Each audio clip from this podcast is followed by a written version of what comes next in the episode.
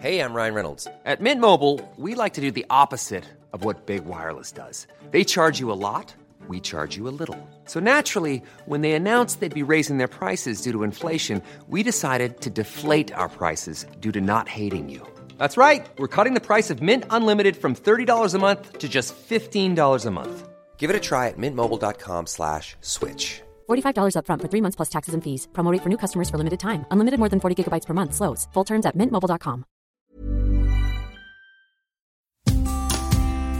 Hola Storybakers, hoy quiero hablarles sobre un tema que hubiera podido frenar la realización de este podcast. Pasa sobre todo las primeras veces que emprendemos. Queremos que todo salga exactamente como queremos, que no haya un solo espacio para que puedan criticarnos. Estoy convencido que esa obsesión por ser perfectos y porque nuestros contenidos estén perfectos no pasa ni siquiera tanto por un deseo de calidad como por evitar sentirnos vulnerables. Pero resulta que eso termina provocando exactamente lo contrario.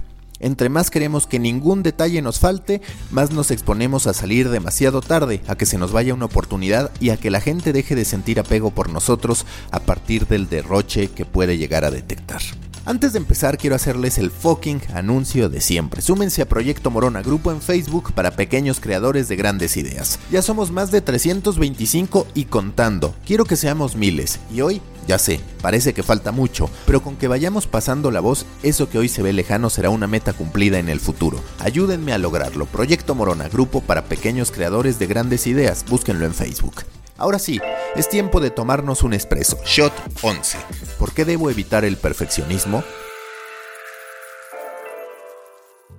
Les voy a contar una anécdota. Es de los tiempos en que de verdad pensaba que podía ser futbolista, justo unos años antes de darme cuenta que ni era tan bueno ni tenía disciplina. Lo que sabría más adelante porque cuando llegaba el momento de decidir entre entrenar e ir a una fiesta, prefería la fiesta. Digamos que algo así como Cuauhtémoc Blanco, aunque sin el fútbol que traía en las piernas. Solo me parecía él en lo pedote, como alguna vez le dijera Javier Aguirre. Volviendo a mi época de primaria, sepan que era, que estudiaba, en una escuela muy pequeña, con entre 8 y 12 alumnos por salón. El patio también era pequeño, tanto que muchas veces jugábamos con un Boeing y con frutsis en vez de hacerlo siquiera con una pelota. Las pocas veces que lo intentamos con un balón, acabé teniendo que pagar los vidrios rotos tras un tiro a lo Oliver Atom que se había ido ligeramente alto. Como se podrán imaginar, los pronósticos para nuestros partidos en cancha de tamaño profesional contra otras escuelas no resultaban muy alentadores, y en efecto, perdimos por goleada todos, salvo uno que ganamos increíblemente 1-0. En ese mismo juego me tocó ver al que parecía nuestro mejor delantero quedando en evidencia. Imaginen esto, una cancha llanera, un equipo, el nuestro que era pésimo, y él vestido como los grandes, con espinilleras, con calzado de nueva generación, con su mamá convertida en masajista y en a la vez. Parecía todo un futbolista, pero era, por mucho, el peor de todos. Ignoraba tanto cómo jugar y hasta las reglas del juego que hizo reír a todos cuando, y les juro que esto es 100% real, no fake, se iba a salir la cancha después de que el árbitro le marcara fuera de lugar. Vaya, hasta el árbitro se burló de él. Confundió el fuera de lugar, que a nosotros nos parece una obviedad, con que lo fucking estaban expulsando. Suena lógico. Fuera de lugar, parece que te están diciendo que te vayas. Está de más decir que durante el resto del partido y en todos los demás no hizo absolutamente nada más que parecer solo parecer un gran futbolista. ¿Cuál sería el equivalente en medios de comunicación? Hay muchos casos. Pensemos por ejemplo en todos esos medios, de los que por cierto hemos hablado mucho últimas fechas, que salen con mucho presupuesto, repletos de diseñadores, data scientists, creadores de contenido y desarrolladores de producto. ¿Suena a que son las condiciones perfectas para emprender? La respuesta es sí. ¿Son en la práctica garantía de buenos resultados? La respuesta es no. Los emprendimientos que empiezan con un costo alto suelen desaparecer al poco tiempo, como pasó con México.com y como ahora está padeciendo el financiero tras sus primeros años de bonanza, o incluso Cultura Colectiva que ha tenido que recortar su plantilla para poder adaptarse a una realidad que ya no es la de la ostentosidad que en su momento lo caracterizó. Como creadores de contenido, la diferencia entre los que hacen y los que procrastinan pasa por lo mismo. Cuando no tenemos tanta fe en nuestro mensaje, buscamos que el espacio desde el que lo mandamos sea lo más profesional posible. Así como a nivel seres humanos solemos nutrirnos con lo de afuera en vez de darle prioridad a lo de adentro, vamos por la vida deseando el mejor micrófono, la mejor cámara, el mejor set, la mejor iluminación. Pero déjenme decirles algo, eso no garantiza absolutamente nada, al menos no si se carece de la capacidad para contar una buena historia. Storyteller debe aprender a lidiar con sus propios parámetros de calidad y a decidir qué es lo verdaderamente importante en ellos. Si esperas el micrófono correcto es posible que nunca llegue. Si quieres salir en digital con el presupuesto de las grandes producciones, es posible que nunca salgas, o peor, que salgas solo para unas semanas después estarte despidiendo por falta de presupuesto. Si quieres que la gente se enamore de tu marca, sé tú y cuenta tu imperfecta historia, no solo a través de lo que les estás diciendo con las palabras, sino también a partir de tu humildad para que la audiencia te siga en ese camino de escasos recursos, crecimiento y adaptación ante las dificultades. Los podcasts son un ejemplo muy claro sobre cómo el perfeccionismo no debe estar por encima de nuestra necesidad de ejecutar. No es que sea lo óptimo, pero es posible escuchar podcasts tan populares como Se Regalan Dudas en México o como Recode Media en Estados Unidos, en los que se escucha una patrulla pasando o en los que incluso el propio conductor ofrece disculpas porque la calidad del audio no es de lo mejor. Se equivocan al salir como sea entendiendo que ese como sea se refiere a una limitante técnica y no a una falta de sustancia en el mensaje que, repito, es lo más importante, no, los seres humanos vamos a atesorar lo mismo una plática de café con una persona que nos motive que una plática de 30 minutos mientras estamos incómodos, parados como parte de una fila interminable. No permitamos que las circunstancias impidan que nos concentremos en la sustancia. Si algo marca la distancia, la diferencia entre los adultos de más de 30 años y los millennials y miembros de la generación Z que generan contenido, es que tanto los millennials como los adolescentes de la generación Z y Y entienden que se trata de generar con lo que puedan, que no hace falta la gran infraestructura de una televisora para trascender en video, que no hace falta una cabina profesional de radio para crear un podcast que la reviente y que tampoco se necesita del nombre de un medio que avale un texto que vale la pena. Ellos hacen y se convierten en influencers y en creadores. Los otros, los de antes, viven esperando que la estructura les asigne un título, que por cierto podrá quitarle una vez que deje de ser parte de ella. Hay un profundo encanto detrás de la imperfección. Enamórense de la imperfección. Incluso entre seres humanos se podría decir que el verdadero amor es aquel que se produce cuando ya se conocen los defectos del otro y aún así se mantiene el amor, no solamente cuando se conocen las virtudes. Cuando tú vas documentando tu crecimiento, cuando no te apena la lucha que libras para estar con tu audiencia. Esta responde de forma orgánica, te impulsa a seguir, te da recomendaciones, se enamora de lo que estás haciendo. Si la vida no es perfecta, ¿por qué entonces hemos de esperar que un proyecto lo sea? La perfección va incluso contra una máxima que dice que hay que fallar barato y hay que fallar rápido. Cuando quieres algo rápido y barato, bueno, pues queda claro que no cabe el perfeccionismo. Por fuerza algo que es rápido y barato está mal hecho, la respuesta es no. Como creadores de contenido todo se trata del mensaje que queramos enviar. Entiende que el corazón de lo que harás será ese mensaje o historia que quieras contar. Lo demás está alrededor, a veces saliendo bien, a veces mejor de lo que esperas y a veces desafiándote a que te comuniques sin que nada parezca alinearse a tu favor.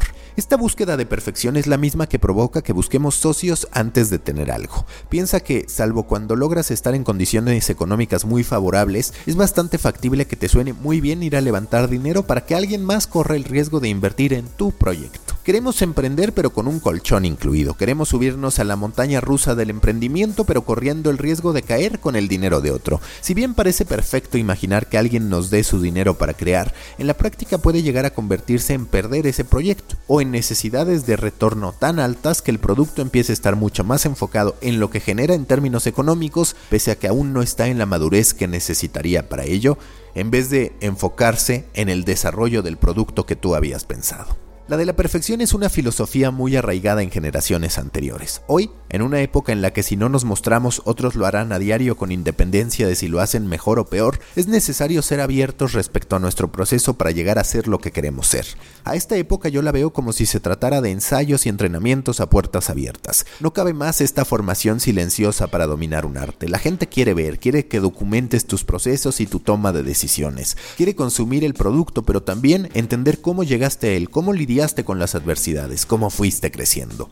Si quieres ser prolífico en la generación de contenidos, tendrás que estar consciente de que habrá días en que no te guste lo que presentes. Claro que habrá días en que no estés inspirado, pero tendrás que publicar sin que tus propias inseguridades corten tu disciplina de trabajo. Si desarrollas un sitio, claro que habrá funcionalidades por mejorar y otras más por agregar, pero si te concentras en ello en vez de pensar en tu producto mínimo viable, lo que vas a provocar es que nunca vas a estar en condiciones de liberar.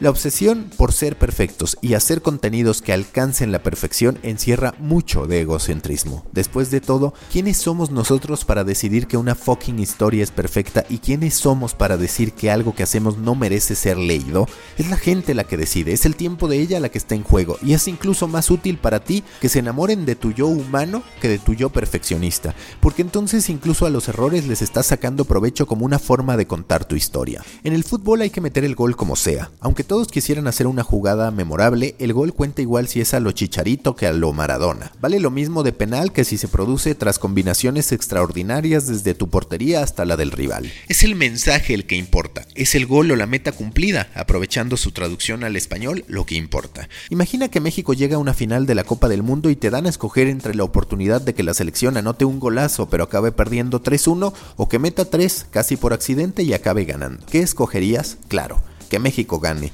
La perfección no garantiza el éxito, garantiza la frustración e inhibe nuestra productividad.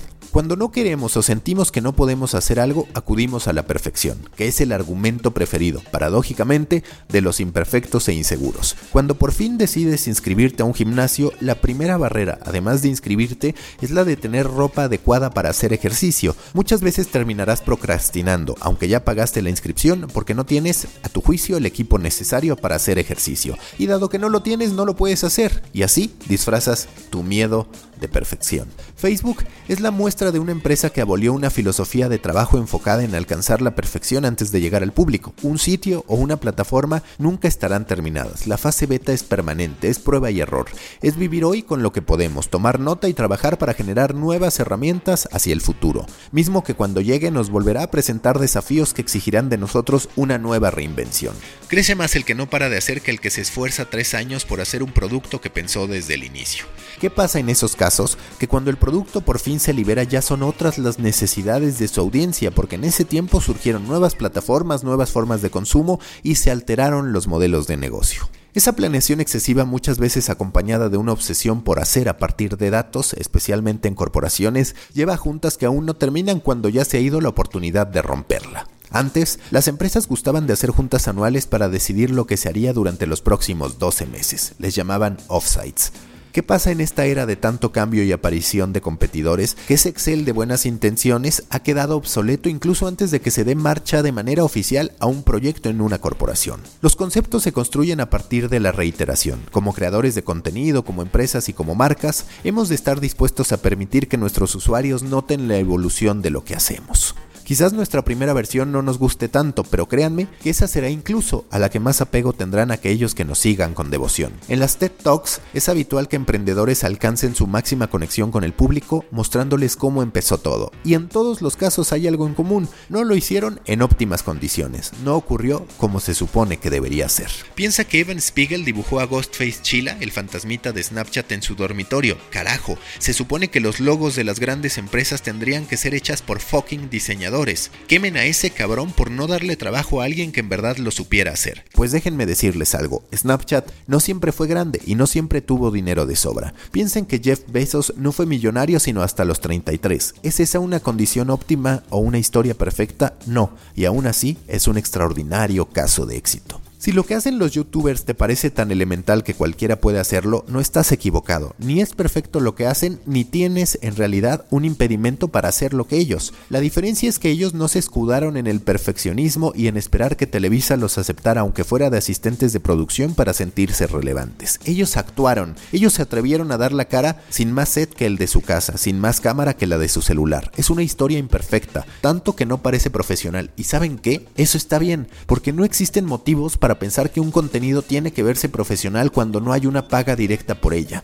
Y porque si algo caracteriza a esta época es que todos podemos contar lo que queramos, hacer lo que queramos y soñar como queramos. El que juega bien al fútbol lo hace en el llano, en la calle o en el Bernabéu. El que escribe bien lo hace con el modelo más reciente de Mac o con una Dell que se tarda horas en encender. Pensar que nuestra calidad está determinada por las herramientas que tenemos a nuestro alcance es un error que mata la creatividad y la inspiración y sobre todo es un error que nos fucking llena de pretextos.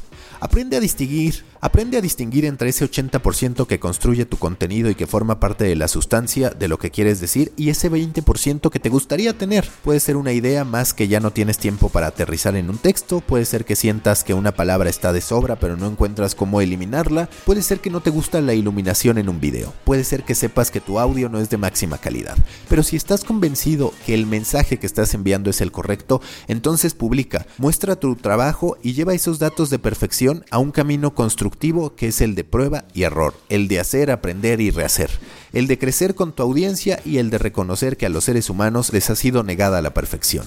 Que no te detenga la duda, que tu vanidad artística no te haga ocultarte. Cuenta las historias que quieras contar, hazlo como quieras y asume riesgos. En esta era de hacer porque sí, el rechazo no importa. Si no les gusta, no vas ni siquiera a perder un trabajo. Si te ven solo dos personas, bueno, antes ni siquiera hubieras tenido la posibilidad de impactar a esas mismas dos personas. Si quieres comprar un micrófono nuevo, ya lo tendrás para próximos episodios. Haz, vive en beta y error. Prueba, aprende y vuelve a probar. Nunca terminarás de aprender, nunca serás perfecto. Y cuando te des cuenta de que es aparente carencia ha dejado de importarte, entonces serás prolífico, harás cuanto quieras. Con calidad sí, pero sobre todo con las ganas y la voluntad del que quiere crear. Storybakers, hasta aquí el shot 11 del expreso. Recuerden sumarse a Proyecto Morona en Facebook, registrarse a The Muffin, mi newsletter con insights de la industria, de los medios y el marketing digital en storybaker.co diagonal de guion medio muffin. Storybaker.co diagonal de guion medio muffin y escuchar los demás podcasts de este mismo canal. Nos escuchamos en la próxima gran historia que tengamos contar, aunque sea tan pinche imperfecta.